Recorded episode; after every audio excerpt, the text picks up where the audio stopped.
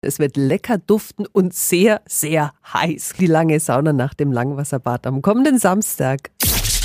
365 Dinge, die Sie in Franken erleben müssen.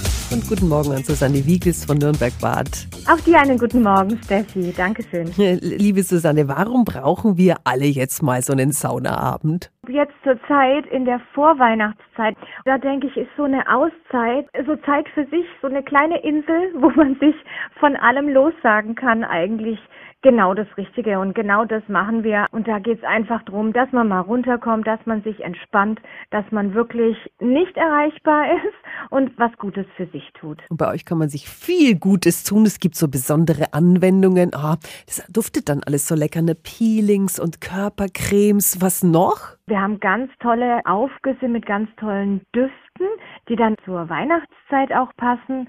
Und das ganz, das noch, noch was Besonderes, dass wir dann immer so kleine Aufmerksamkeiten dann haben, kleine Leckereien oder ein kleines Pflückchen.